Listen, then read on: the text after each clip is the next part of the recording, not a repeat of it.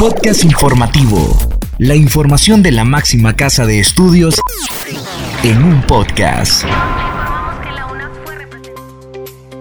Bienvenidos a este espacio de divulgación de la Universidad Nacional Autónoma de Honduras. Les saluda Catherine Ramírez. En esta edición le informamos que el embajador de China y el rector de la UNA abordan temas de cooperación e intercambio académico. Maestría en gestión de riesgo y manejo de desastres abre convocatoria para su cuarta promoción. Internet gratis en la institución. Conéctate al ritmo del conocimiento en la UNA. Dirección Ejecutiva de Gestión de Tecnología lanzará portal educativo para todo público. Iniciamos con Esdras Díaz, quien nos informa que la UNA y la Secretaría de Salud plantean una cooperación institucional en conjunto con un enfoque en proveer salud integral a la población hondureña, autoridades de la Universidad Nacional Autónoma de Honduras se reunieron con la ministra de la Secretaría de Salud, Carla Paredes, y su equipo para concretar la colaboración académica que se estará desarrollando entre ambas instituciones en los siguientes meses. La reunión contó con la participación de autoridades de la Facultad de Ciencias Médicas para abordar diferentes temas como el apoyo y calidad de los profesionales que egresan de la institución en diferentes áreas de la salud que vendrán a formar parte del personal que requiere la CESAL con sus proyectos a futuro. Vamos a inaugurar ocho hospitales, cinco clínicas materno-infantil, un laboratorio de medicamentos y de virología. En ese sentido, Salud va a necesitar una cantidad de recurso humano universitario para garantizar la calidad del servicio que se presta, manifestó la ministra de Salud.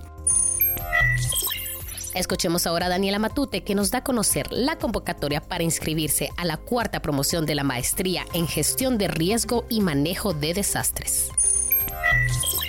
La Facultad de Ciencias de la Universidad Nacional Autónoma de Honduras abrió la convocatoria para la cuarta promoción de la maestría en gestión de riesgo y manejo de desastres. La fecha límite para aplicar es el 20 de febrero y el plan de estudios está compuesto por 19 asignaturas distribuidas en cuatro módulos, con énfasis en la identificación y evaluación de amenazas de origen natural y antrópico, así como la elaboración de políticas para la gestión de procesos de rehabilitación, reconstrucción y desarrollo de comunidades expuestas o afectadas, así como el manejo de aspectos de mitigación, preparación, atención y rehabilitación en salud. Cada asignatura se desarrollará con un promedio de 30 horas teóricas y 12 de trabajo de campo, realizando exámenes parciales, trabajos de investigación, tareas, exposiciones individuales y grupales y una evaluación final de la mano de docentes del alma mater y de otras universidades de Centroamérica, Cuba e Italia, con el grado mínimo de maestría.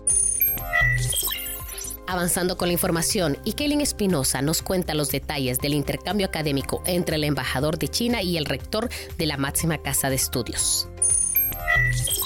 El embajador de la República Popular de China, Yu Bo, visitó al rector de la Universidad Nacional Autónoma de Honduras, Odir Fernández, para abordar diferentes temas, tanto académicos como culturales. Venimos a manifestarle nuestras felicitaciones y los mejores votos al rector Fernández para que esta casa de estudios tenga mayores éxitos. Al mismo tiempo, queremos expresarle nuestra disposición y voluntad para estrechar aún más nuestras relaciones de amistad y cooperación, expresó Yu Bo. El diplomático amplió que en la visita abordaron temas de interés como la creación del Instituto Confucio en Honduras e ideas de cómo mejorar el intercambio académico entre la UNA y universidades de alto prestigio de la República Popular de China. En cuanto a las becas, refirió que con la Cancillería hondureña, la UNA y el Ministerio de Educación del país asiático están trabajando en un convenio para que estudiantes hondureños cursen posgrados en universidades de alto prestigio. En el tema de intercambios académicos, el embajador Yubo enumeró seminarios, cursos de capacitación e intercambios culturales. En este último con la reciente presentación artística de los artistas hondureños Manu Martínez y Jorge Morales en el canal estatal de China CCTV, la cual fue calificada por el diplomático como magnífica.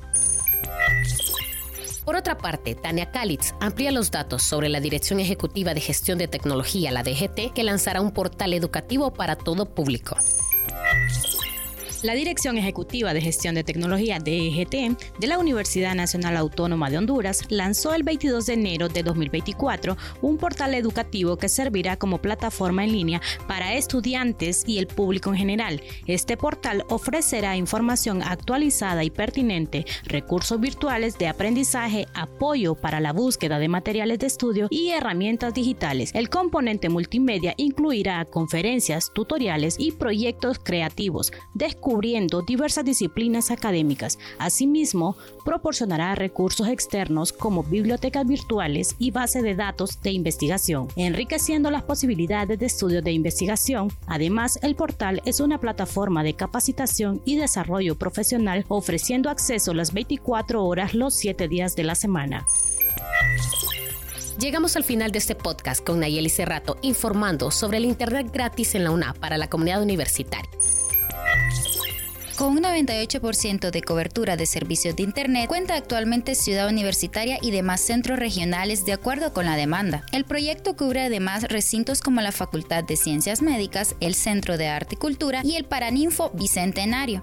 Y en el corto plazo se buscará convenios con otras universidades, tanto nacionales como del área centroamericana, que permitan la homologación de datos. En caso de necesitar asistencia, puede comunicarse o escribir a soportes.redes.una.com edu.hn o llamar a la extensión 9434, abocarse al Departamento de Redes y Telecomunicaciones ubicada en el tercer piso del edificio de biblioteca. Estas han sido las noticias. Les agradecemos a ustedes por haber estado en sintonía de este podcast. Se despide de ustedes Catherine Ramírez. Hasta la próxima. El podcast de CEU lo encuentras en las plataformas de Anchor y Spotify. Este es un servicio informativo de la Universidad Nacional Autónoma de Honduras.